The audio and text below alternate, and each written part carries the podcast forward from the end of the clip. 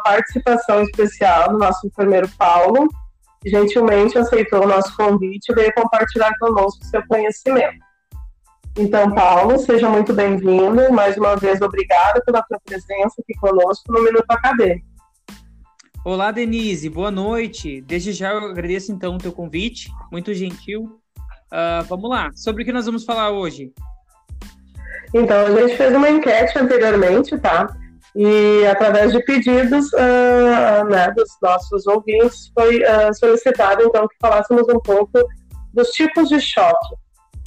Né? Então, o que é choque e, de repente, quais os principais? Vamos começar por aí. Então, Denise, eu vou ser bem sucinto na respondendo o que seria choque, tá? Até para pegar de uma maneira geral e depois a gente vai explicando os tipos de choque, né? Então, uh, o choque é uma má perfusão tecidual, então que pode levar à disfunção orgânica. A gente tem seis tipos. Ok. A respeito do choque anafilático, Paulo. Então, é uma reação alérgica, né, que ocorre, uh, hipersensibilidade, então, imediata e severa, uh, alterando todo o corpo. A gente tem um choque é, cardiogênico, isso? Temos o choque cardiogênico também, então, que é uma deficiência no movimento cardíaco. Então, o coração não consegue bombear, né, sangue suficiente para os órgãos e tecidos, né? Então, ele tem essa deficiência. Uhum. Acerca do choque hipovolêmico, Paulo, do que, do que, que se trata, assim?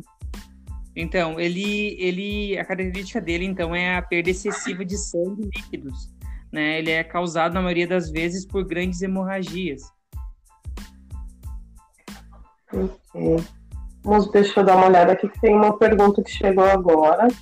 Ela quer saber sobre o choque neurogênico. Tá? Então, o choque neurogênico é uma lesão que é causada no sistema nervoso.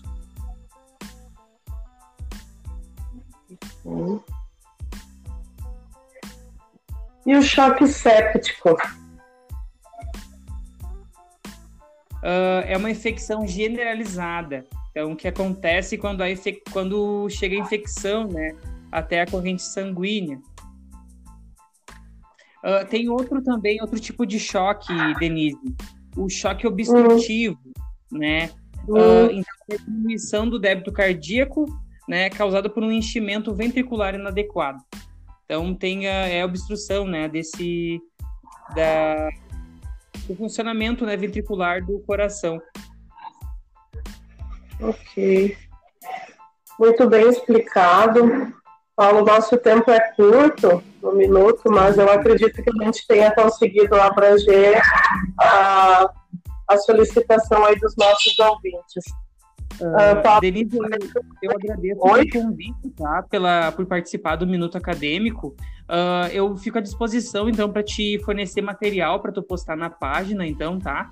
Para o pessoal Ótimo. poder buscar né, com mais embasamento sobre isso, mais a, se aprofundar mais né, sobre as informações. Aqui eu fui um pouco sucinto, porque o nosso, o nosso tempo é pouco mesmo, mas eu te agradeço e até a próxima oportunidade, tá? Para todos os ouvintes. Tá ótimo.